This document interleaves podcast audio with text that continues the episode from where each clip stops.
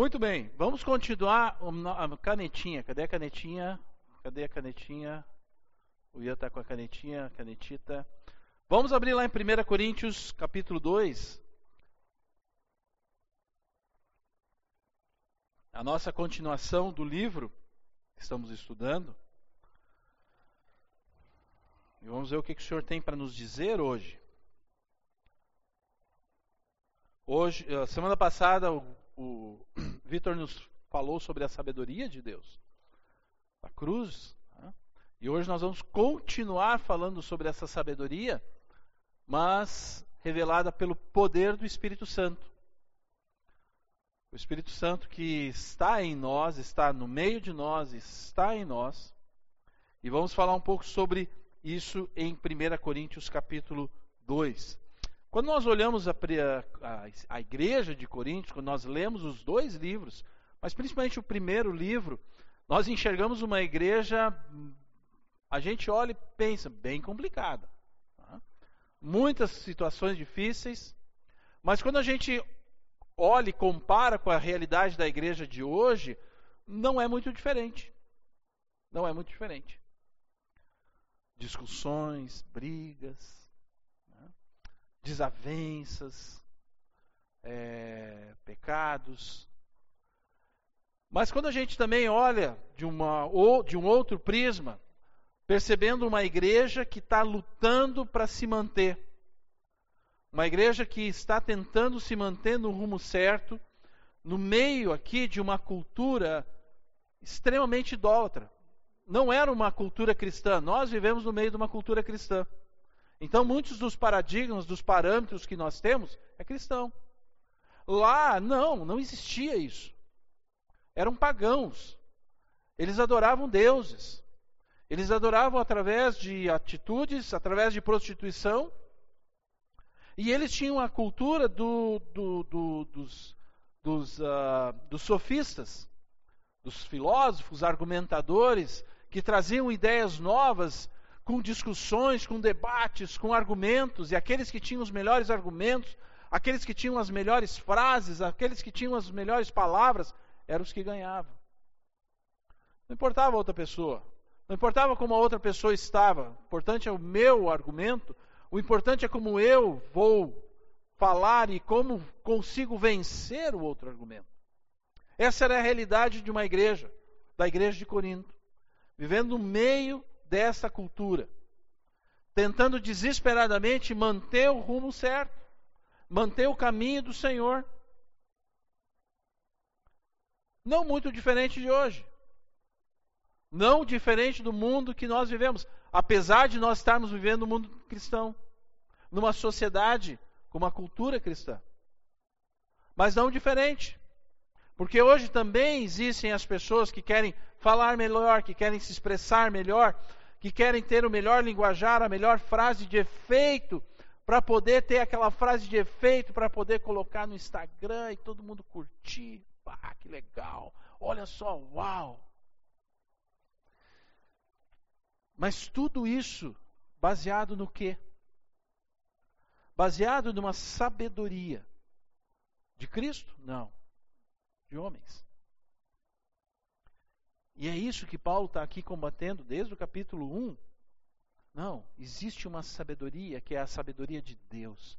Existe uma mensagem que não vai ser declarada com argumentos, com filosofias, com, com palavras-chave. Não. O que nós vamos ver hoje, duas verdades. Primeiro, Há uma única mensagem que precisamos realmente declarar.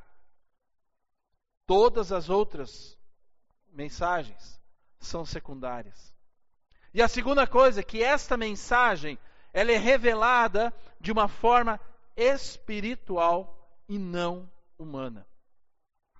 Essa mensagem, mensagem ela é revelada de uma forma espiritual. Ela não depende das frases, não depende dos argumentos, não depende das palavras, não, não, não depende do ambiente. Não. É uma mensagem que ela, ela é declarada espiritualmente às pessoas. 1 Coríntios capítulo 2, Vamos dar uma lida e diz o seguinte lá no versículo 1. Eu mesmo, irmãos, quando estive entre vocês, não fui com discurso eloquente nem com muita sabedoria para lhes proclamar o mistério de Deus. Pois decidi nada saber entre vocês a não ser Jesus Cristo e este crucificado. E foi com fraqueza, temor e com muito tremor que estive entre vocês.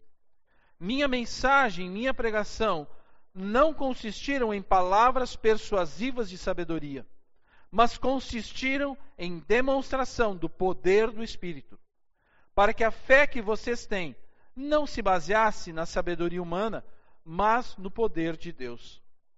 Entretanto, falamos de sabedoria entre os que já têm sabedoria, entre os que já têm maturidade, mas não da sabedoria desta era ou dos poderosos desta era, que estão sendo reduzidos a nada.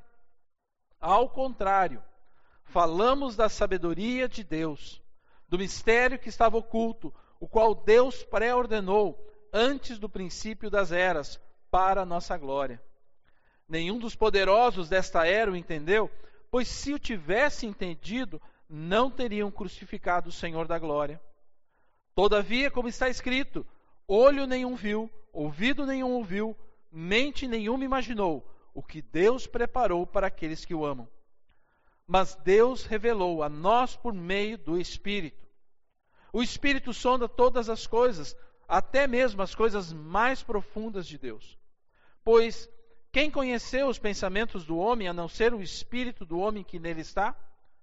Da mesma forma, ninguém conhece os pensamentos de Deus a não ser o Espírito de Deus. Nós, porém, não recebemos o Espírito do mundo, mas o Espírito procedente de Deus, para que entendamos as coisas que Deus nos tem dado gratuitamente. Dela também falamos, não com palavras ensinadas pela sabedoria humana, mas com palavras ensinadas pelo Espírito, interpretando verdades espirituais para os que são espirituais. Quem não tem o um Espírito não aceita as coisas que vêm do Espírito de Deus, pois lhes são loucura e não é capaz de entendê-las, porque elas são discernidas espiritualmente. Mas quem é espiritual discerne todas as coisas, e ele mesmo por ninguém é discernido. Pois quem conheceu a mente do Senhor para que possa instruí-lo? Nós, porém, temos a mente de Cristo. Então, a primeira coisa que eu posso dizer é o seguinte: a única mensagem que eu mencionei, que nós precisamos realmente nos preocupar é a mensagem da cruz. Jesus Cristo e este crucificado, que vai estar declarado no versículo 2. Pois decidi nada saber entre vocês a não ser Jesus Cristo e este crucificado. E Paulo fala no versículo 1 que ele não falou com discurso eloquente, no versículo 4, ele vai dizer as mesmas coisas de uma forma diferente, com palavras persuasivas de sabedoria. Palavras que traguem, tragam uma argumentação humana. Ganhar o debate. Lembra a cultura do debate que eles tinham? A cultura do argumento melhor. Quem tinha mais sabedoria, quem tinha mais conhecimento, era isso que eles tinham como cultura. Paulo veio e declarou para eles de uma forma simples, com uma única mensagem: o mistério de Deus, o testemunho de Deus, a mensagem de Deus, as boas novas. Jesus Cristo e este crucificado. Ou seja, quem é Jesus e o que ele fez. Rapidamente, para a gente pensar quem ele é. Quem é Jesus? Ele é Deus, ele é o Deus encarnado, ele é a revelação do amor de Deus ao mundo, ele é o amor, ele é amor, ele é aquele que nos aceita como somos, ele que está à direita de Deus em forma humana, com seu corpo glorificado, sendo nosso Senhor e Salvador. E assim ele será para toda a eternidade. O que ele fez? Ele foi crucificado, morreu no nosso lugar, ele pagou o preço da nossa condenação eterna do teu pecado, do meu pecado, e somente um Deus eterno poderia pagar o preço eterno pecado. Somente um Deus eterno poderia pagar o preço do nosso pecado, do teu pecado, do meu pecado. Como diz aquela música, nós nunca saberemos o preço do nosso pecado que está lá na cruz, que ficou lá na cruz. E ele nos reconciliou à fonte da verdadeira e única vida, Deus. Através da cruz de Cristo, da morte de Jesus, todas essas coisas se tornaram realidade e verdade. Todas elas. Augusto Nicodemos tem essa declaração muito interessante que eu li esses dias. Todos pecaram e carecem da glória de Deus. Ninguém vai ser salvo por mérito humano. Por isso, se Deus não nos salvar mediante o evangelho, nós estamos perdidos. Não há salvação em nós, e aqui está a boa notícia que Deus teve compaixão de nós. Cristo veio e na cruz do Calvário morreu pelos nossos pecados. Ele sofreu o nosso castigo, ele experimentou a nossa punição, ele foi castigado em nosso lugar. E agora, Deus pode livremente justificar pecadores como vocês e como eu, e nos receber como filhos, nos dar pleno perdão e, finalmente, a vida eterna e a salvação. E o Evangelho é exatamente a boa notícia de que Deus salva pecadores. Deus salva os pecadores. Eu e você. Não porque nós merecemos ou por algum mérito nosso, mas pela sua misericórdia e amor. E se tu está hoje aqui, tu é salvo em Jesus Cristo, é pela misericórdia de Deus. Se não fosse a misericórdia de Deus, tu não conhecerias a Cristo. E nós vamos saber por que depois. Nós vamos falar sobre isso. Tudo pela misericórdia. Por isso, a verdadeira sabedoria de Deus está em Jesus Cristo crucificado. E que já falamos semana passada sobre isso.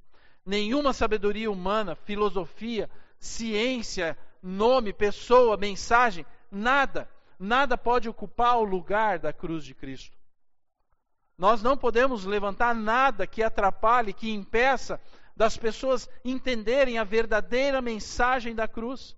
O que é que ela significa para nós? Nós não precisamos ganhar o debate.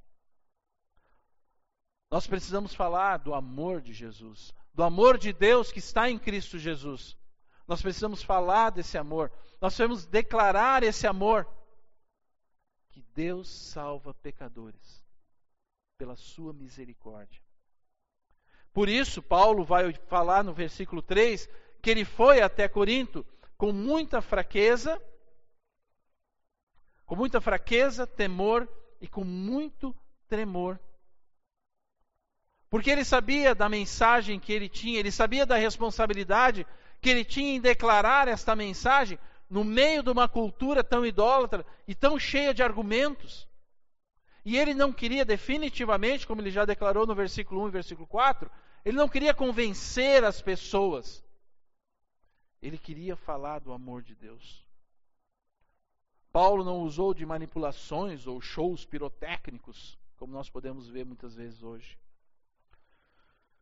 E por isso, a conversão foi apenas por uma razão: pela mensagem declarada, sim, mas também pelo convencimento do Espírito Santo de Deus.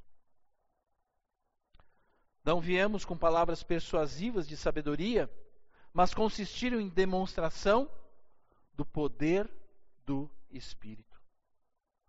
Não é a forma, não é, não é a forma que é mais importante, mas a essência.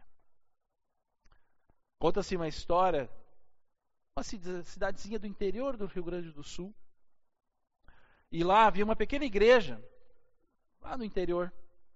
E nessa pequena igreja, um dia, num domingo à noite, entra o médico da cidade. E nessas cidades pequenininhas, pequenas, o médico é uma pessoa muito importante na cidade. E entrou o médico e sentou lá no fundo da igreja, e o pastor estava começando a falar, e ele viu aquele médico e pensou: é hoje que eu vou falar, e é hoje que eu vou ter que convencer esse homem conhecer Jesus e o pastor começou a falar e usou todas as suas argumentações, começou a falar as palavras mais rebuscadas que ele tinha, mas uh, que ele achava que o médico conseguiria entender e falou e declarou. Uh, terminou. E aí ele, quando terminou, ele foi na direção do médico para cumprimentar. E aí quando ele olha do lado do médico, está o Tião. Está o Tião. Tião, Galdério, índio grosso de vez em quando. Foi criado na fazenda, na lida do campo. Está lá do lado do médico, conversando com o médico. E o médico olhou, o, o pastor olhou aquilo e pensou: Ah, Senhor, misericórdia. Meu Deus, o que, que é agora? Bom, não tinha o que fazer. No meio da semana, aquela igreja tinha um encontro de oração. E esse médico veio nesse encontro de oração. E no encontro de oração, normalmente um pouco mais informal, é aberto para as pessoas falarem, pedirem, fazerem seus pedidos, etc. E esse médico pediu para falar. E ele falou: Olha, foi muito bom eu ter vindo do domingo à noite aqui. Foi muito bom eu ter vindo no domingo à noite aqui porque eu conheci o Tião. E as palavras que ele usou, a forma como ele falou, me lembrou o meu pai. Aquelas palavras simples, aquelas frases simples. E ele me falou a mensagem que eu nunca tinha ouvido sobre que Jesus me amava. E a partir dessas mensagens, disso que o Tião me falou, eu entendi Jesus. Hum. Hum. Por isso, algo muito importante que nós temos que entender. Eu vou usar a palavra ah, não te acovardes. Não tenha medo. Não dê para trás.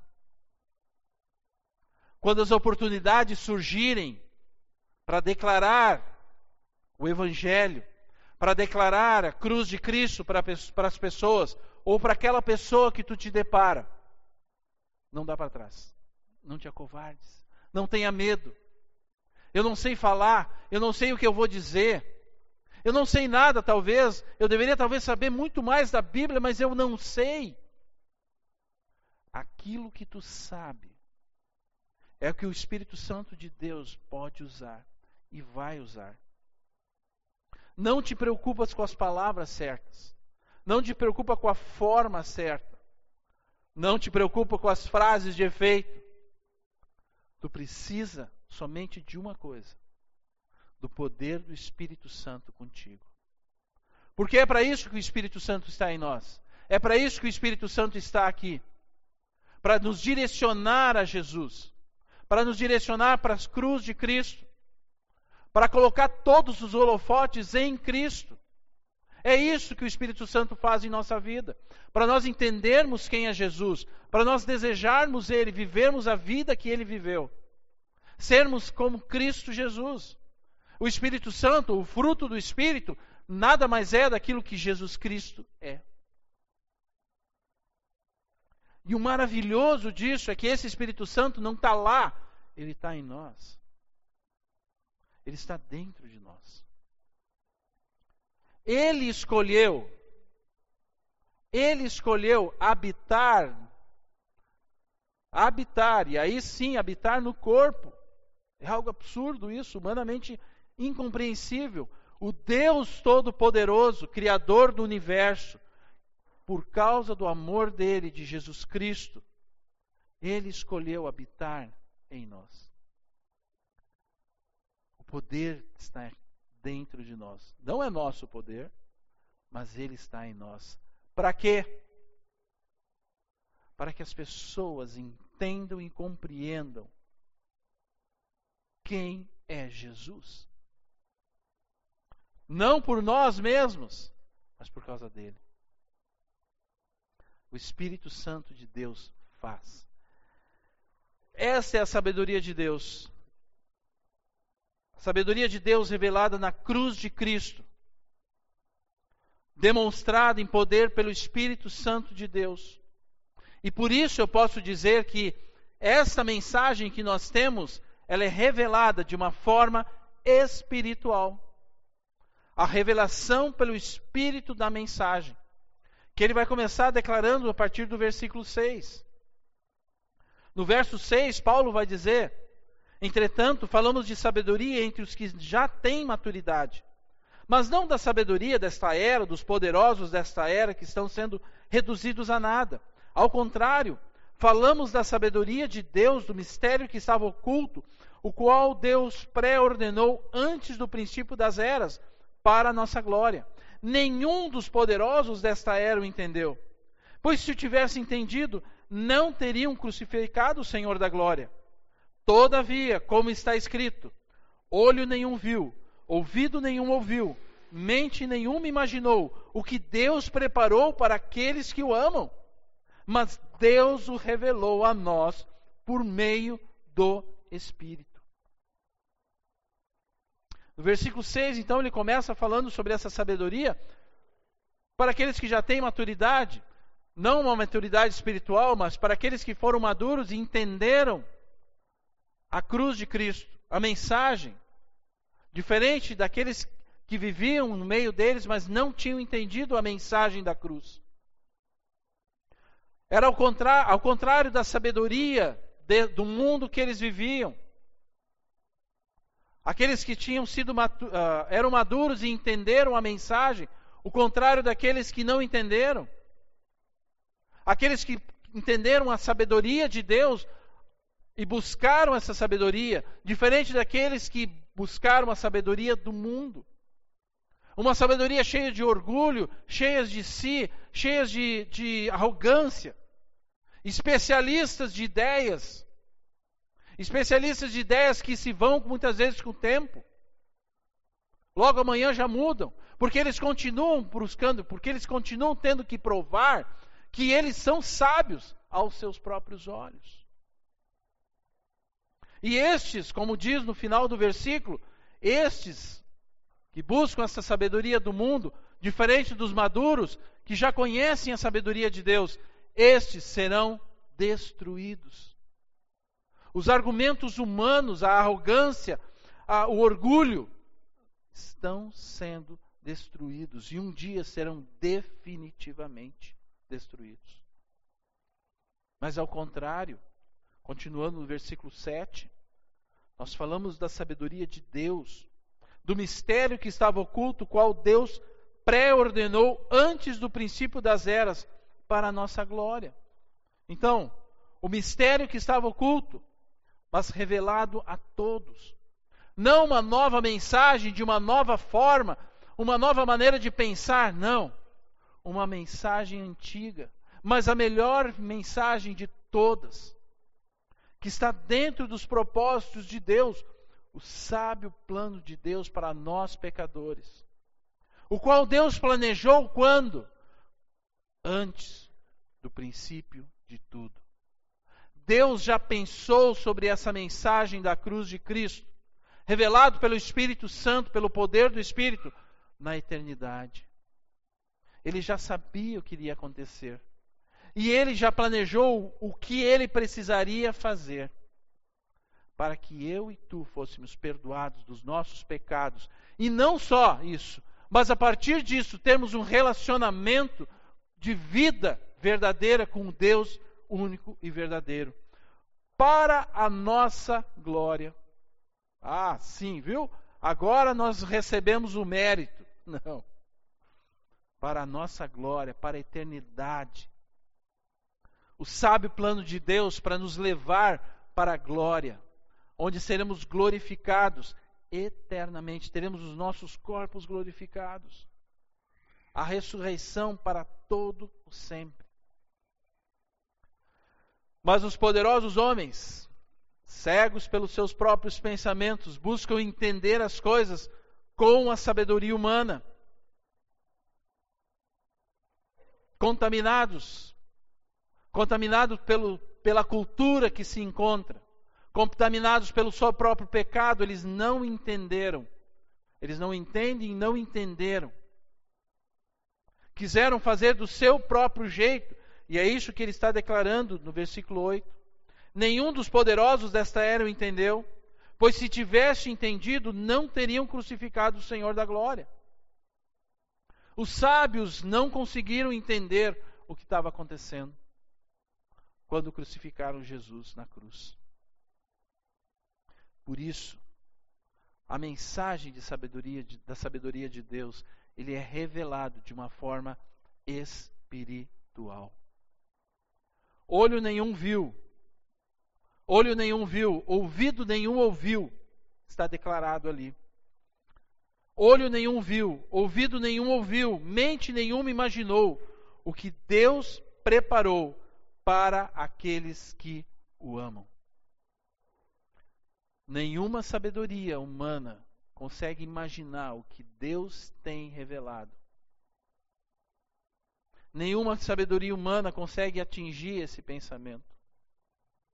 Isso só é visto, ouvido, entendido pela revelação espiritual de Deus, aqueles que o amam, o que Deus preparou para aqueles que o amam. E aí vem com o início do versículo 10 Deus o revelou a nós por meio do Espírito. Só o Espírito conhece os pensamentos de Deus. E estes pensamentos Deus quer revelar a cada um de nós. Deus quer ser conhecido. Há 32 anos atrás, eu estava na frente de uma pessoa me sentindo culpado me sentindo pesado. Porque eu tinha abandonado a igreja. Eu tinha saído fora. Eu tinha abandonado a igreja e, por consequência, abandonado Deus. E nesse momento eu estava voltando para a igreja. Aqui, Aliança Bíblica. E eu estava na frente daquele homem. E eu estava conversando, tentando, e ele estava tentando me ajudar com isso. Em determinado momento ele falou uma frase, que eu nunca mais esqueci essa frase. Ele olhou para mim e disse o seguinte: Roger, aquilo que Jesus Cristo fez há dois mil anos atrás vale até hoje.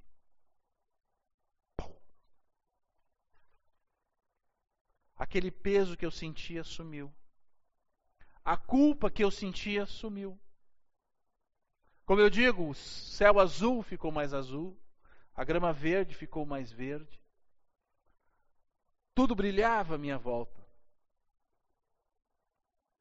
O Espírito Santo de Deus revelou quem era Jesus.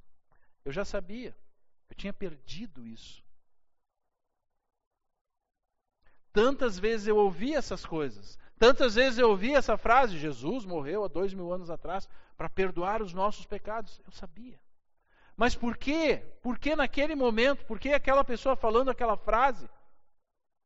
Porque era o que Deus queria. Não foi revelação humana, não foi frases humanas, não foram palavras humanas, foi a revelação do Espírito Santo de Deus. O poder do Espírito Santo revelando a minha pessoa. E há 32 anos eu não desisti e não vou desistir disso. Porque eu entendi e compreendi perfeitamente. Por graça e misericórdia de Deus. E assim acontece com cada um de nós. Não foi assim contigo? Talvez tu tenha ouvido falar de Jesus tantas e tantas vezes ao longo da tua vida, mas em determinado momento, em determinada situação, que às vezes não tem nenhuma explicação lógica. Tu entende. Pá, entendi. Uau! E a prova disso é, é aquilo que tu sente, aquilo que tu percebe dentro de ti, que não é algo humano, mas algo sobrenatural acontecendo. Esse é o poder do Espírito. É para isso que o Espírito Santo de Deus está em nós. O Espírito Santo de Deus está aqui para revelar quem é Jesus. O Espírito Santo está em nós para nós conhecermos a Jesus, para nós entendermos o que ele deseja para nós também. O Espírito Santo não só nos revela a mensagem, mas a partir disso, ele habita em nós para que nós possamos aprender sobre a vida de Jesus. E é o que está descrito. Versículo 13. Dela também falamos não com palavras ensinadas pela sabedoria humana, mas com palavras ensinadas pelo Espírito, interpretando verdades espirituais para os que são espirituais. Para que a gente entenda as coisas de Deus, a vida que nós temos aqui, mas a partir disso, uma vida com Deus.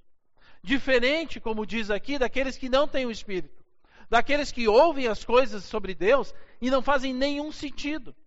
Nenhum sentido. O Espírito Santo de Deus habita em nós para isso. Tem uma música que eu tenho ouvido nos últimos tempos, e eu peguei só uns trechos dessa música. E ela diz que ela é baseada numa oração de cristãos medievais. E o cara, esse Marco Teles, Marcos Teles, ele pegou e fez uma música sobre isso. E para mim essa música, a letra dela, de novo, eu só peguei um, algumas partes, ela ela resume aquilo que o Senhor Jesus Cristo deseja para nós. Ó Jesus, manso e humilde de coração, bem-aventuranças.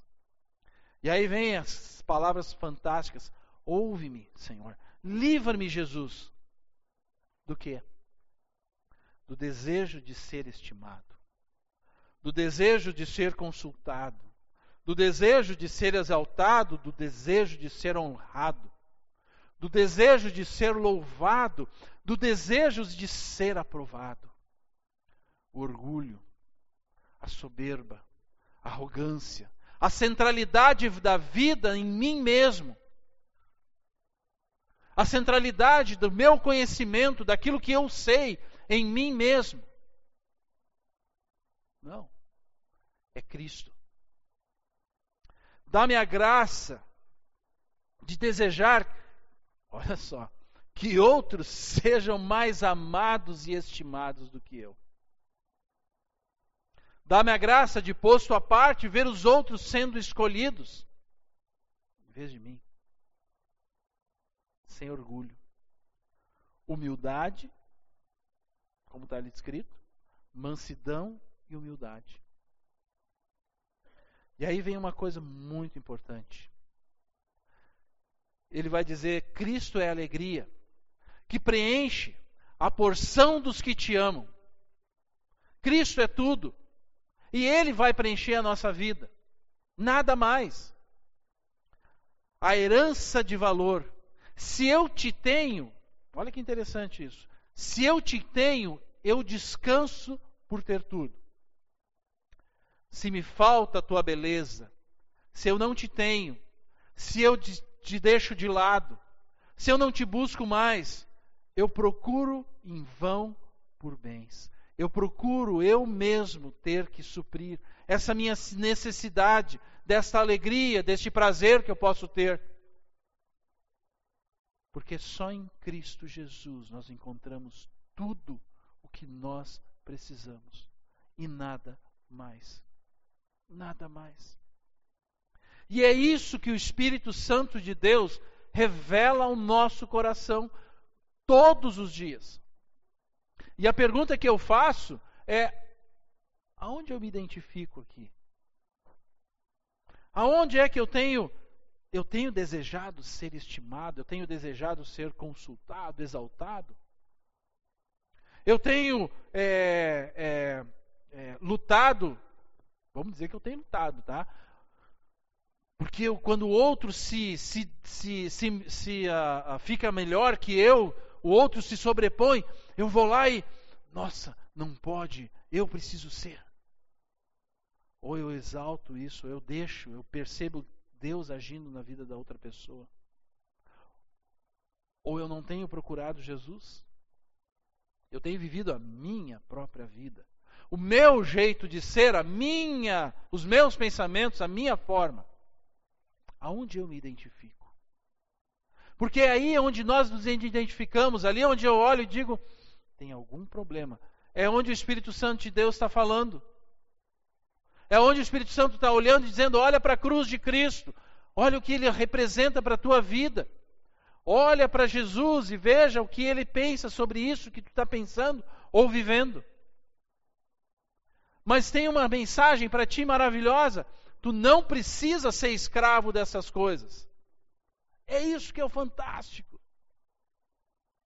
Eu não preciso ser escravo de coisas que vão estar acorrentadas em mim e que me puxam para baixo. Não é isso que Jesus deseja. Não é isso que Deus quer. Não foi para isso que o Senhor nos alcançou, nos revelou através do poder do Espírito a mensagem da cruz. Não. Ele nos revelou para vivermos uma vida verdadeira, para entendermos a alegria que preenche o nosso coração, a nossa vida toda, a porção daqueles que te amam. Foi para isso que o Senhor nos chamou. É para esses que o Espírito Santo quer revelar Jesus. Todos os dias de manhã, todos os dias eu preciso levantar de manhã e, diz, e me declarar ao Senhor e dizer: Senhor, eu preciso de Ti. Porque nós também temos que reconhecer que, humanamente, é impossível. Humanamente é impossível. Nós não conseguimos. Porque nós vamos estar contaminados pelo nosso pecado, que vai dizer: eu, eu. E por isso eu me coloco diante do Senhor e digo: Senhor, eu quero viver hoje, esse dia, como o Senhor quer. Me ajuda a viver essa vida que o Senhor tem para mim. Me ajuda a entender ela, ajuda a entender as minhas fraquezas e nessas fraquezas eu poder me declarar a ti dizer: eu dependo de ti. E eu quero confiar que o poder do Espírito Santo, do poder da cruz revelada pelo Espírito Santo que está em mim, me dará forças e sabedoria para trilhar o teu caminho no dia de hoje. Esta é a oração que podemos ter. Por isso, a sabedoria de Deus está na mensagem da cruz. Por isso eu disse antes, por causa dessa mensagem, primeiro, não te acovardes. Não tenha medo. E segundo, nós temos muitas vozes em nosso redor, muitas filosofias, muitos pensamentos, muitos modismos, achismos, ciências, conhecimento, e algumas até boas, não vamos descartar, não, muitas são boas. Mas elas têm a sabedoria de Deus, elas me levam por esta vida para com Jesus, elas me levam a reconhecer a cruz de Cristo, ou elas me levam a reconhecer o eu, a mim, elas têm Cristo Jesus. E o quanto eu tenho permitido que o Espírito Santo de Deus me revele quem é Jesus. Não só me revele quem é Jesus, mas o que ele quer de mim nesta vida que ele me deu para viver aqui. O que ele deseja de mim. O que são os pontos que precisam ser transformados na minha vida e o Espírito Santo de Deus vai falar contigo. Vai. Ele fala comigo. Se ele fala comigo com um alemão teimoso que nem eu, ele vai falar contigo. Por isso, busque ele todos os dias. Busque entender a sabedoria de Deus. Busque entender o que é essa mensagem na cruz. Procure isso. Porque estas, ali sim que nós vamos encontrar a verdadeira vida. Vamos orar? Senhor, tem misericórdia de nós. Tem misericórdia para que a gente não se desvie dos teus caminhos. Toda a tua palavra, Senhor, mostra claramente o quanto o Senhor nos ama. Quanto o Senhor disponibilizou tudo que o Senhor tinha, aquilo que era de mais precioso para ti, Jesus, para que nós pudéssemos ter a vida. Não só uma vidinha, mas a tua vida, Senhor. a vida verdadeira. Senhor, que a gente tenha coragem de olhar para Ti todos os dias e dizer: Senhor, eu preciso de Ti. Não para fechar negócios, não para se dar bem no trabalho, Senhor, não, não, não queremos isso. Nós queremos, em primeiríssimo lugar, que a tua vida esteja em nossa vida, Senhor. E a partir disso, uma, a, a mensagem que nós temos, Senhor, da qual o Senhor achou graça e misericórdia a nos revelar, nós possamos falar dessa mensagem aos outros. Não nos acovardar, mas sermos levados, conduzidos pelo poder do Teu Espírito Santo, para declararmos, Senhor. Dependermos desse Espírito Santo para, para declararmos, dizermos esta mensagem tão maravilhosa, que nos alcançou, Senhor e nos fez nos sentirmos tão livres. Senhor, que nós possamos trilhar todos os dias este caminho. Este caminho tão bonito e tão belo que o Senhor tem para nós. Nos abençoe assim. Mas se temos falhado, Senhor, se tem pontos que nós estamos resistindo, Senhor, que nós possamos confessar a Ti isso. Nós possamos nos arrepender disso. Nós possamos olhar para Ti e dizer: Senhor, nos perdoa. Me perdoa, Senhor, por estas coisas. E permitir sermos transformados, libertos desta maravilhosa, pela tua maravilhosa graça e poder. Nos abençoe assim, Senhor. E oramos a Ti. Colocamos isso diante de Ti, em nome do Senhor Jesus Cristo. Amém, Senhor.